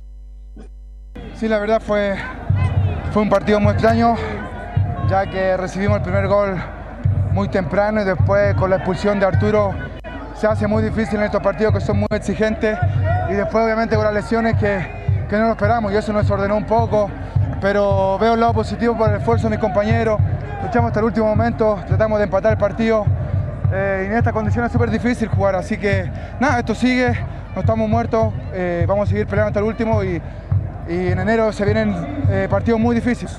No, sí, como te lo dije, el esfuerzo, el sacrificio que hizo mi compañero hoy fue fantástico. Después terminamos jugando con nueve porque Pancho estaba también, se, lesionó y veo el lado positivo de eso. Pero bueno, ahora como te digo, Argentina y Bolivia tenemos que, que salir a sacar los seis puntos y poder estar arriba de la tabla. Justamente para ir cerrando el informe, muchachos, el 27 de enero es el partido de Chile ante la Argentina. Obviamente falta por confirmar no solamente el estadio, sino el horario del partido. Y por cierto, eh, cuatro días más tarde, Chile va a jugar ante la escuadra eh, de Bolivia. El, partido será el 1 de febrero en La Paz, también en horario a definir. Y los últimos dos partidos de la selección, el 24 de marzo ante Brasil en Brasil y el 29 de marzo ante Uruguay acá en Santiago, muchachos. Bien, antes de cerrar el capítulo, porque estamos atrasados, tenemos informes, claro, pero ahora es selección, ahora el fútbol está suspendido, así que podemos darnos el lujo. Pero la última pregunta, Giovanni Castiglione. ¿Vio usted jugar ayer a Bolivia? Lo vi, vi la localidad contra, contra Uruguay. Es Bolivia muy ya no esa salida que tenemos. La salida que tenemos, Moreno Martín se transforma allá en Bolivia. No, no, no, yo te digo, ese partido con Bolivia, como lo damos, no, ahí tenemos tres puntos, no, no, no, no, no. Bolivia ha mejorado mucho con Farías, se le ha pesado, a mí no me cae bien de presencia, lo encuentro un tipo demasiado irónico en sus declaraciones, pero indudablemente que el fútbol boliviano tiene jugadores jóvenes como Arce, otros jugadores también muy interesantes, de buen pie, de buena salida y, y el de altura. Entonces ese partido que va a jugar Chile con Bolivia es tan o más difícil que va a jugar contra Argentina. Ojalá se juegue en Calama porque así podríamos tener, no sé, mayores opciones. Es mi modesta opinión, mi estimado Giovanni Castiglione. Eh, concuerdo con usted, el partido es durísimo. Creo que Chile tiene el fixture de la pelea que tiene con, los equipos de abajo y de arriba, el más complicado. Nos toca Argentina, Bolivia, Brasil, Uruguay. Pensemos que Urugu- decimos- están dando por descartado un Uruguay que juega de local, Carlos, contra Venezuela y contra Perú, que pueden ser seis puntos.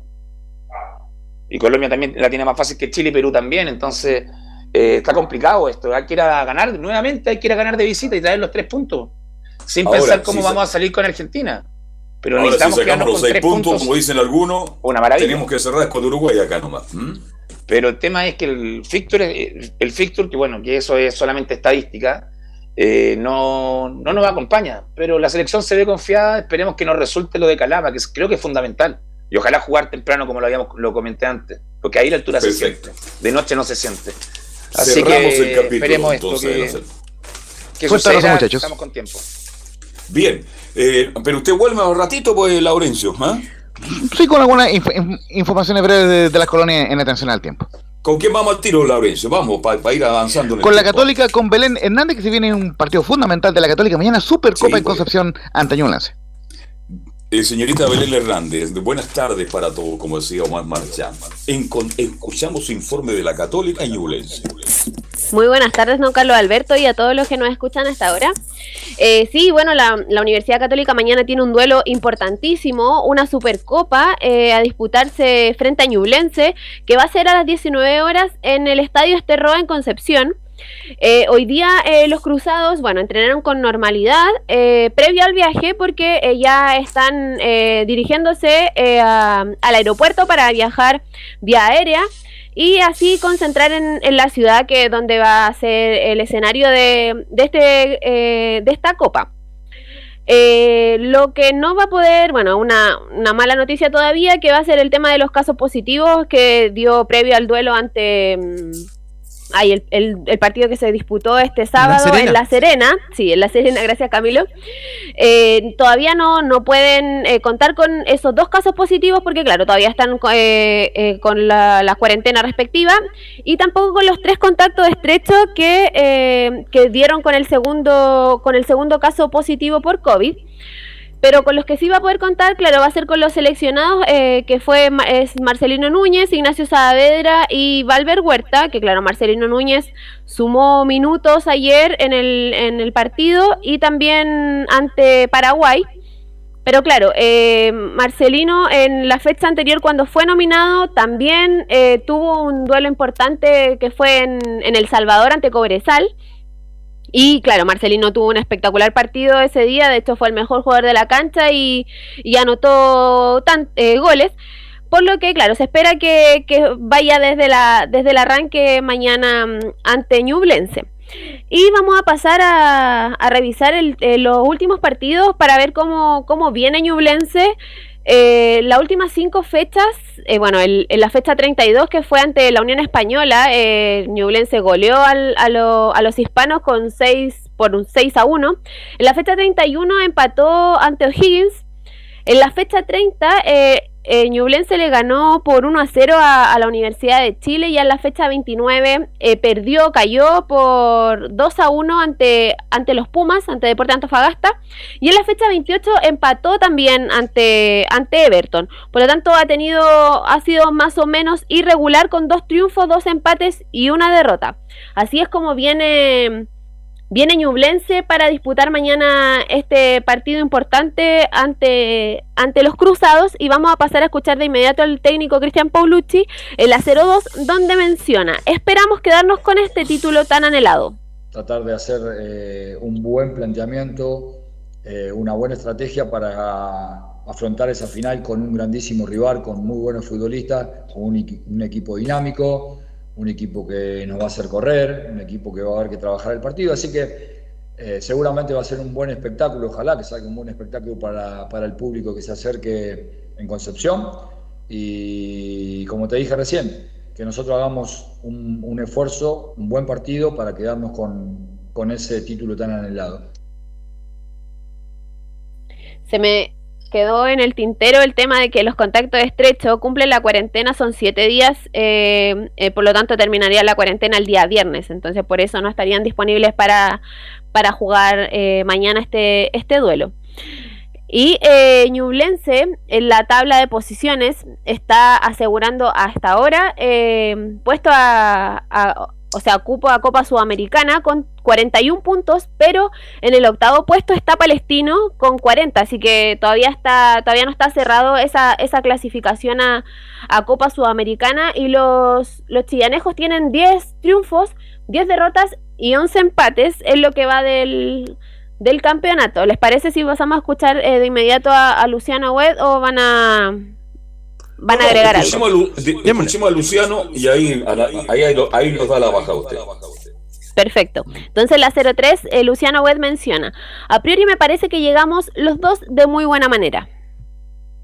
Bueno, la verdad es que venimos jugando finales eh, hace rato. Eh, nosotros lo tomamos así, todos los partidos que, que se nos vienen dando lo, tomamos de esa manera y esta es una más. Eh, es una final más que tenemos por delante, que sabemos que vale un título, que es algo muy importante para, para, este plantel y también para el club. Eh, y bueno, lo vamos a tomar de esa manera. Sabemos que jugamos ante un gran rival, que respetamos mucho, que, bueno, que el último fin de semana eh, ha ganado muy bien y bueno, ya estamos trabajando para, para, tratar de achicar el margen de error que, que, tuvimos y, bueno, eh, lógicamente aprovechar la falencia que nos vaya marcando el cuerpo técnico que tenga, que tenga rival para, para tratar de sacar una diferencia, pero a priori me parece que llegamos los dos eh, de, muy, muy, de muy buena manera y bueno, esperamos, esperamos hacerlo muy bien y, y tratar de sumar otro título para, para el club. Va a ser un lindo partido. Este Ñublense le pregunta a nuestros pan, panelista, es un equipo que ha hecho buena campaña con el Pantol que tiene, un equipo de arriba, un equipo bien trabajado por eh, García, así que no va a ser tan fácil. Claro, favorito es Católica, pues Camilo Vicencio, pero no va a ser tan fácil, ¿ah? ¿eh? No, absolutamente, claro, como favorito por, por estar peleando, por ser el equipo, el equipo grande, por, por el momento en que viene también la Católica, obviamente que es favorito, pero, pero lo que decíamos de Ñublense, que claro, justamente ha tenido una buena campaña, le hizo buenos partidos a la Católica, claro que estando cuando estaba Gustavo Poyete, entonces es una historia distinta, pero, pero sí, no, no va a ser fácil por lo que ha hecho en el campeonato. ¿Cómo ve a Ñublense ante Católica, Giovanni Castiglioni? Carlos, yo no yo veo un católica, un católica también sólido. Ya. Creo que de no debería ganar todos sus puntos hasta que termine el torneo. Pero Así eh, que- este título en particular, porque este es un título que se juega en Concepción. Ahora no sé cuál es el aforo, si está autorizado un aforo, no sé. Porque pensaban llenar el estadio la gente de Chillán y Católica. Les quiero contar a los auditores que Católica tiene hincha en todo Chile y donde más hinchas yo he visto de Católica es en la octava región. ¿Sí? ¿En la octava? En la octava tiene mucha Mira, hinchada. Yo cuando dato, iba a relatar el fútbol en directo, en directo, como hace el Guño, atrás, siempre Católica tenía prácticamente la mitad del estadio. Sí, increíble lo de Católica. Si de Católica es un tema para analizarlo, Giovanni Castiglione. No, que estar- bastante hinchas ¿Ah? tienen. Yo conozco a bastante a lo largo de varias ciudades que he estado. Y es verdad, pero no sabía el- lo de Conce que era tan, tan, tan fuerte, Carlos. es Pero muy igual que la U de Chile, son muy potentes los dos equipos. A veces hay más hinchas de Católica, la U y Colo Colo en la región que de Fernández Fialde, que de la U de Conce, qué sé yo. Porque, bueno, es una, una región muy grande, importante, pues, Santiago, así que ahí se nota la presencia del hincha de la Católica. Así que creo que el partido tiene todos los condimentos para ser un buen partido, pero favorito es Católica. Pero yo siempre digo, cuidado con Ñublense, que es un equipo bien extraño. Hace grandes partidos, tiene grandes momentos, y por eso con el plantel que tiene, que no es de grandes figuras, ha hecho una buena campaña. Eh, sí, no ha hecho una mala campaña, pero creo que Católica tiene más plantel, tiene... Te pongo el ejemplo, contra Colo Colo entró el último minuto de, de cambio, entró Buenanote con Orellana, o sea, esa es la banca de Católica, a nivel del otro equipo en, en Demetrio, que por cosas así también pedía a la FIFA que bajaran a, a tres cambios y no cinco, porque los equipos grandes se habían potenciado. Claro. Pero creo que corre con ventaja eh, Católica para mañana, Carlos. Una final atractiva, sobre todo por el formato Sí. que se hizo este año, por no haber Copa Chile. Pero Es favorito, las finales son para ganarlas. Cor- Corre con ventaja, pero el fútbol es ilógico, así que espero que sea un lindo partido. Y sobre por eso todo, es apasionante, para porque poder es buen ilógico. fútbol. Carlos. Esa es la gracia que tiene. Te escucho, Marcelo. Según Felipe, que no entrega el dato, dice que 21.000 personas se habrían aprobado para el partido. Imagínate, 21.000 personas para mañana, es un gran marco de público, un estadio maravilloso, muy bonito. Después el Estadio Nacional, entre comillas, creo que está, está más moderno y es más cómodo el Estadio de Concepción que el Nacional. ¿Algo más, Belén? Sí, bueno, de ser eh, así que de que mañana la Universidad Católica logre conseguir eh, un triunfo ante Ñublense, eh, obtendría la tercera Supercopa consecutiva. Eh, de, bueno, el primer, la primer, el primer título que tendría Cristian Paulucci al mando de, de los Cruzados. Y pasando Claro, al oye, tema Belén, de... Sí, y si dígame. gana este título, eh, en- empataría o superaría en torneo oficial a la Universidad de Chile. Ganados. ¿m? Claro, también, también he visto por ahí esa, esa estadística. El tema de, de cómo van en el campeonato con mejor ataque, eh, la Universidad Católica, bueno, es líder, eh, se ubica con 60 goles, pero eh, Ñublense no se queda atrás y ocupa el quinto puesto con, con 45 goles a favor. Y también tiene jugadores destacados como lo es, bueno, Nicolás Guerra, que es el goleador actualmente de, de su, bueno, del campeonato, que tiene 10 goles. También destaca el capitán Nicolás Vargas, que tiene cinco tantos, y bueno, Matías Moya, que anotó un doblete el, el, el partido anterior ante la Unión Española, que también tiene cinco tantos, Maximiliano Quinteros y Federico Mateo son los jugadores que destacan en, en este equipo de, mm, Ñublense. de Ñublense. Y no me deje afuera hacer eso. Y Vargas, usted habló de Vargas, es central, juega muy bien, técnicamente muy dotado. Tremendo pedazo de jugador. Y fíjese, ya lleva cinco goles. Le pega bien al balón. Así que, bien, son las figuritas que tiene justamente el equipo de R. García, que mañana enfrenta a la Católica por la Supercopa. Sí, eh, vamos a pasar a escuchar la última de Luciano Webb en la 04, donde menciona va a ser un rival duro y difícil. La verdad que estamos muy bien, eh, lógicamente muy entusiasmados y muy felices de tener la posibilidad de jugar, como dije, este, este título que, que- tenemos en juego el jueves y, y bueno, eh, lógicamente que sabemos también de, la importancia, como decís, eh, si, si- logramos, eh, logramos el objetivo que es ganarla. Pero va a ser un partido muy duro, muy difícil, ante un, como dije, un gran rival que respetamos mucho y bueno, esperemos hacerlo bien como equipo, como lo venimos haciendo y, bueno, que estemos, que estemos bien, sobre todo ese día, eh, y bueno, que podamos darle, darle una alegría a la gente y, y sobre todo también para nosotros, ojalá que se dé, se de esa manera, es el deseo que tenemos todos. Y ya para ir cerrando y terminando, vamos a pasar a revisar la formación, ¿les parece? Bien, rapidito, que estamos contra el tiempo. Vamos, vamos. Sí, iría, iría con Sebastián Pérez en el arco, la línea de cuatro en el fondo con Tomás Astaburuaga por derecha, Germán Lanaro, Valver Huerta y Alfonso Parot. En el medio iría con Marcelino Núñez, Luciano Webb e Ignacio Saavedra. Y en delantero iría con Diego Valencia, Fernando Sampedri y Clemente Montes. De no ir Clemente Montes por izquierda, iría Diego Valencia por ese lado y Diego Buenanote ocuparía el lado derecho. Esa sería Perfecto, la formación. Mañana ampliamos mucho más, tendremos más tiempo para ampliar mañana el día jueves de la gran final. Un abrazo, Belén, que tenga muy buenas tardes. Igual ustedes, buenas tardes. Bien, vamos entonces ahora con el informe, imagino, de la Universidad de Chile. Está por ahí don Felipe Holguín. ¿Qué tal, Carlos Alberto? Gusto en saludarlo nuevamente a usted y a todos los oyentes de Estadio en Portales que nos escuchan y nos sintonizan a esta hora de la tarde. Claro, al respecto de lo que le mencionaba en titulares, eh, la Universidad de Chile eh, eh, tiene un, plan B en este caso porque no quedaron conformes. Bueno, uno, el resultado que no les gustó para nada, el empate a cero con sabor a amargo, que no le sirve de nada a la, Universidad de Chile en este caso, y también lo otro, la cancha, el viento, todas las cosas que le jugaron en contra de la Universidad de Chile, y bueno, en lo futbolístico también, se está viendo la posibilidad de que la Universidad de Chile pueda eh, tener la opción de poder arrendar en este caso el partido cuando tengan que jugar en este caso con ah, eh, Cobre- con ah, bueno el, el anterior que digo pasado el de Con Cobresal, Calera, con- el que viene Mm. con Calera por supuesto en el estadio Santa Laura se está viendo es una de las opciones el otro que se está viendo también es eh, el, el estadio en este caso que se ha nombrado mucho, que es el Teniente Rancagua volver, pero lo veo bastante difícil. De hecho, el otro estadio que, que también se ha mencionado,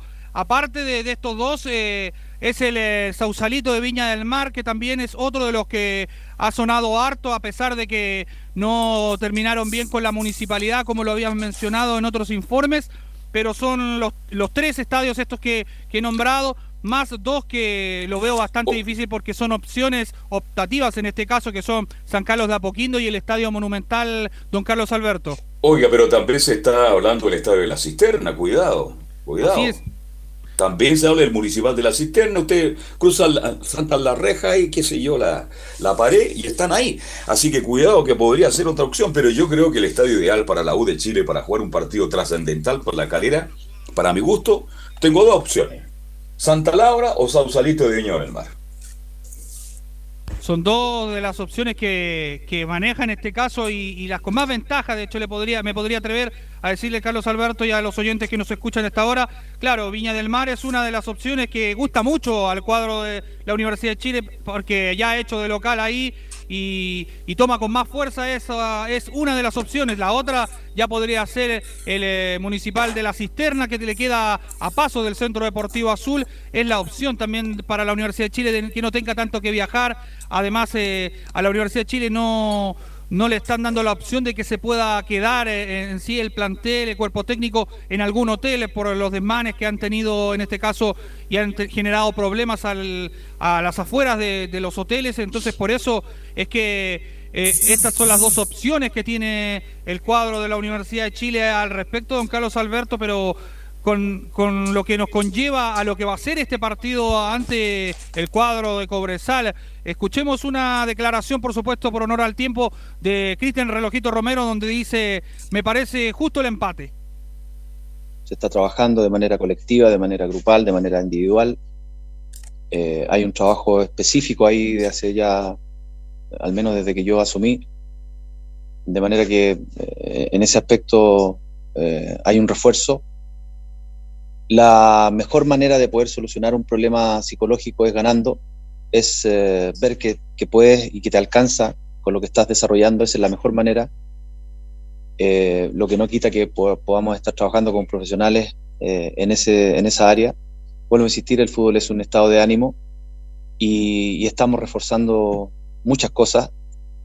Los refuerzos positivos me parece que en esta instancia, cuando está todo el ambiente negativo, me parece que también es una medida ahí le he nombrado tres, tres maneras de poder eh, encarar toda esta situación eh, desde el punto de vista psicológico, pero la mejor eh, o la mayor respuesta que puede tener el, el, grupo en este caso es que encontremos un, un, resultado positivo sumando de a tres, eh, porque eso nos va a permitir sacarnos toda esa situación difícil y compleja que nos ha tocado vivir. Así que yo le vuelvo a insistir, sigo creyendo en los jugadores y yo resalto eso lo positivo, sumamos un punto y terminamos el arco en cero. Aunque parezca majadero y ustedes después, eh, con toda la, gente, analicen ahí los, expertos las cosas que yo puedo estar diciendo, me parece que eso es lo que, lo que yo resalto. Hoy día el partido era difícil, era complejo, O'Higgins también necesitaba ganar, o al menos sumar, y, así se vio.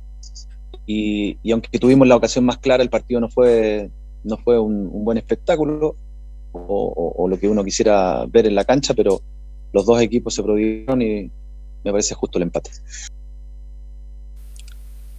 Ahí estaban las declaraciones de Cristian el relojito Romero, don Carlos Alberto, quien hablaba y al, al, respecto de lo que fue este empate, le parece justo, hablaba también de, de glosaba un poquito eh, lo que le servía a este punto a la Universidad de Chile para salir de la zona de promoción pero bueno, ahí lo dejo a, a, su disposición para que puedan hablar un poco al respecto de lo que pasa en estos momentos tan malos en la Universidad de Chile. Tiene más porque estamos contra el tiempo. Ahora sí, sí que estamos contra el tiempo. Escuchemos una más eh, de este caso, pues la señal eh, oficial eh, de Gonzalo Espinosa, quien dice: Yo no leo mucho y trato de no estar pendiente a las redes sociales. Yo, yo al menos soy una persona que no lee mucho, trato de no, de no estar pendiente de, de las redes sociales porque pues hay que es así, un día te matan, otro día te quieren y, y si uno se, se, mete mucho en esas cosas, por ahí te, te, te termina perjudicando, pero, pero nada, eh, son los gajes del oficio, las, críticas y todo eso, así que nada, tratamos de, de, de llevarlo de la mejor manera pa, para poder ganar los partidos. No se nos ha dado, pero, pero creo que, que jugando a una intensidad así podemos, podemos hacerlo mejor. Ahí estaba las declaraciones de don Carlos Alberto de Gonzalo el Bulldog Espinosa, quien hablaba al respecto de lo que fue este partido ante O'Higgins de Rancagua. Eh, cabe recordar, eh, ya para ir cerrando el informe del día de hoy, la Universidad de Chile se entrenó hoy por la mañana a las nueve y media de la mañana, preparando ya lo que va a ser el duelo ante Cobresal. Mañana completa otro entrenamiento al misma hora en el Centro Deportivo Azul. Perfecto, gracias. Mañana ampliamos todo el informe de la de Chile. Gracias, Felipe. Muy buenas tardes. Buenas tardes. Nicolás Gatica, ¿cómo le da? Disculpe, Nicolás Gatica, buenas tardes. Hoy día lo vieron con un joque verde a usted levantando la cortina. Lo felicito por eso, Nicolás Gatica. Buenas tardes. Muchas gracias. Sí, efectivamente ahí estábamos justamente en eso. ¿Quién le regaló ese jockey? Eh, familiares, familiares ahí. Ah, ¿no? perfecto, muchas sí. gracias. Ya. Así es, muy bonito.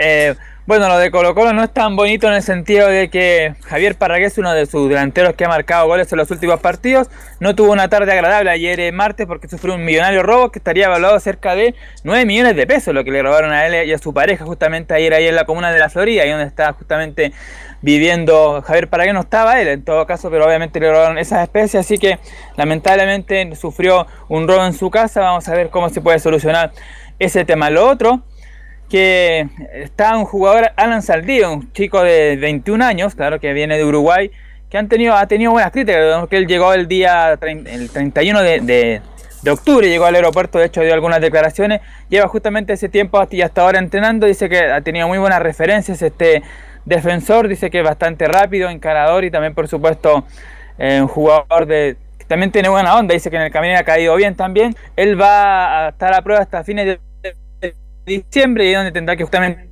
Gustavo Quinteros va a ser eh, si se va a quedar o no, pero por el momento tiene buenas referencias y ha tenido buena participación este defensor eh, uruguayo, así que vamos a ver qué pasa con ese tema. Y la otra, bueno, lo comentamos, hoy día habló César Fuentes, el número 6 de Colo Colo, y justamente vamos a pasar a escuchar unas dos cortitas que tiene el volante del cuadro colocolino. Vamos a escuchar justamente la primera que tiene que ver el bajón que ha tenido Colo Colo estos partidos. Dice, estamos conscientes que no jugamos bien. Sí, la verdad era un resultado que no esperábamos.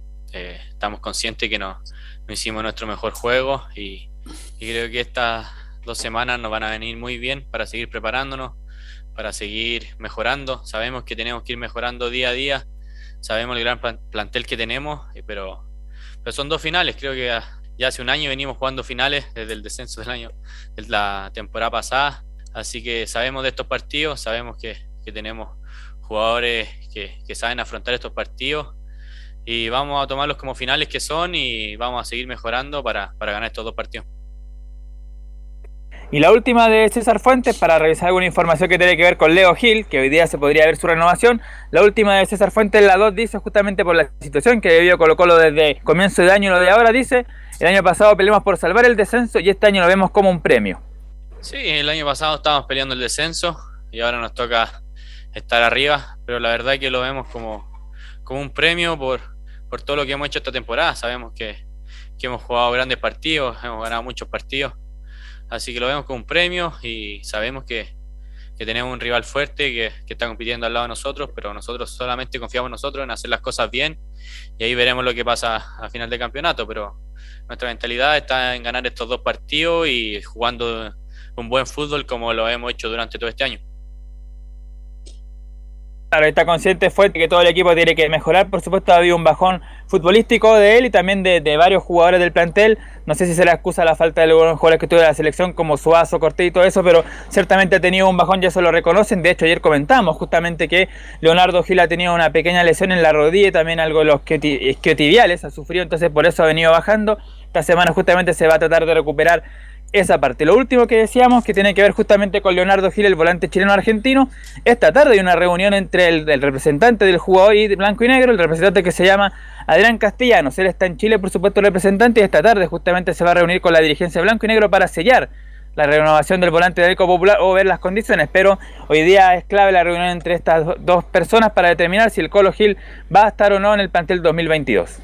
Muchas gracias, muy gentil Nicolás Gatica. Mañana tenemos todo el tiempo del mundo para que usted amplíe toda la información de Colo Colo. Gracias, buenas tardes, Nicolás Gatica.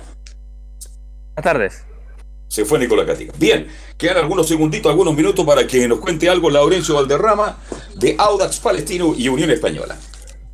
Sí, justamente muchachos, tenemos algunas informaciones de las colonias. En el caso de la Unión Española, ya por lo menos hay buenas noticias porque Paolo Hurtado entrenó en esta jornada por primera vez a la parte de su compañero, el refuerzo peruano. Recordemos que, que- es un extremo izquierdo que viene del fútbol europeo. Eh, justamente tuvo, al- em, eh, tuvo algunas lesiones que le impidieron, que le han impedido debutar en la Unión Española. Recordemos que llegó en septiembre pasado. Paolo Hurtado luego de las fiestas patrias, eh, así que ya por fin podrá contar con él César Bravo para las dos últimas fechas. Y la otra buena noticia es que eh, el Chorri Palazzo ya ha mejorado en su recuperación de la fascitis plantar que tiene, así que el máximo goleador de la Unión con 16 goles será eh, de, de la partida y estará disponible para el partido ante Colo Colo, recordemos en el Estadio Monumental, Oye, donde esta pregunta le también- quería hacer mi estimado Laurencio. ¿Chumacero vino, vino de turista a Chile, Chumacero? Chumacero también tiene molestias físicas y lamentablemente no se ha podido recuperar del todo y justamente por eso lamentablemente no ha podido jugar en la Unión Española, pero también están eh, viendo la posibilidad de que pueda estar en el partido ante Colo Colo. Recordemos que todavía no, no- está programada la fecha 33, lo acabamos de revisar, pero ese partido se jugaría el día eh, domingo 28 de noviembre ya, eh, lo, en, lo, en lo que va a ser la penúltima fecha. Recordemos que esa penúltima fecha, tanto Colo Colo como Católica van a jugar al mismo tiempo, entonces lógicamente el, el- el partido de la Católica se jugará al mismo tiempo del de Colo Colo ante Unión Española. Eso con el cuadro hispano y con el cuadro eh, de Palestino. Hay dos noticias que a usted le, eh, le van a gustar mucho, en particular la segunda, don Carlos Alberto. Eh, la, la primera, lógicamente, que Palestino hoy recuerda tres años del título de la Copa Chile, fue el 17 de, de noviembre del año 2018, un día sábado, donde ante un lleno total en el Municipal de la Cisterna, Palestino le ganó 3 a 2 en la final vuelta al Autax de, de la Copa Chile, los goles de Matías Campos López, César Cortés y Luis Jiménez, el capitán, con un golazo a- al ángulo, que fue el 3 a 2 final. Estábamos con Recordemos Vicencio nosotros y salimos después a, a gritar y llegamos a la Principal a celebrar el título. Tuvimos ese día, Claro. sí. Claro. Sí, no, fue un 4-2. Está, un de, 4-2. está en mi currículum. un 4-2 en el marcador global y ciertamente un recuerdo imborrable para la gente de Lauda que, fue- que fueron campeones de Copa Chile el 75 y el 77. Así que obviamente siempre un lindo recuerdo para la gente de Palestina que por cierto no ganaba un título en casi 40 años. Fueron justo 40 años justamente porque el año 78 fue la última vez que Palestino había sido campeón de primera división, esa vez con Elías Figueroa a la cabeza y eh, fue el primer título oficial en 40 años ese que ocurrió hace, hace tres temporadas en un día 17 de noviembre. Y lo que le dije, don Carlos, que le va a gustar mucho, el día jueves 25 de noviembre, 19.30 horas en el Club Palestino, eh, que, que está en Las Condes, se presentará el libro Simplemente Gol, de Roberto Álvarez, ingeniero comercial y magíster en economía de la Universidad de Chile, el cual relata toda la vida de Oscar el Popeye Fa- Fabiani, histórico eh, trigoleador del fútbol chileno, quien eh, eh, será homenajeado en este libro. Próximo jueves 25 eh, de noviembre, toda la información está en la página oficial y en la cuenta de Twitter de Palestina, así que lindo homenaje el que tendrá Oscar Fabiani, al- a, a quien le escribieron un libro de este mm, ingeniero comercial, Roberto Álvarez, de la Universidad de Chile, muchachos. Buen homenaje para Fabián, uno de los grandes goleadores del fútbol chileno. Gran figura en San Felipe, en Palestino, ídolo, pero lamentablemente en la selección no anduvo bien. Bien, gracias Laurencio. Mañana tendremos algo de, de Monte, me imagino, del Auta y del Vita, ¿no? Sí, justamente ahí estamos haciendo alguna gestión y sobre todo recordemos que es el mes aniversario del Audax. eh, eh, de, de aniversario el 30 de noviembre, muchachos. Así que fuerte abrazo y nos vemos en Estadio Portales. Gracias Laurencio. Giovanni Castiglione, como siempre, un agrado compartir con usted. El agrado es mío, Carlos Alberto, así que nos estamos escuchando el día de mañana y saludos a todo el equipo y a todos los oyentes. Un abrazo, que tenga buen almuerzo. Camilo Vicencio, como siempre, un agrado, un privilegio. ¿ah? Igualmente, Carlos, muy buenas tardes para usted y para todos los auditores. Nos vamos, gracias. Don, eh, ¿quién- ¿Quién nos puso en el aire? Como siempre, nuestro buen amigo este, Emilio Frey. Emilio Freise, que está allá justamente en Valdivia. Emilio, un abrazo, gracias. Buenas tardes. Mañana, si Dios quiere, una y media, seguimos haciendo Estadio Portales. Chao, gracias. Hasta mañana.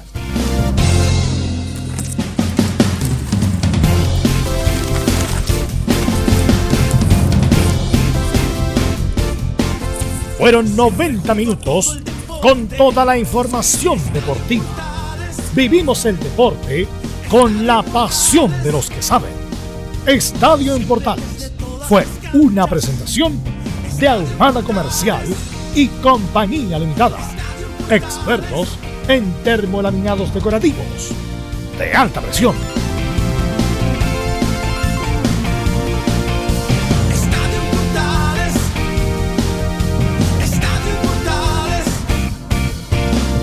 Radio por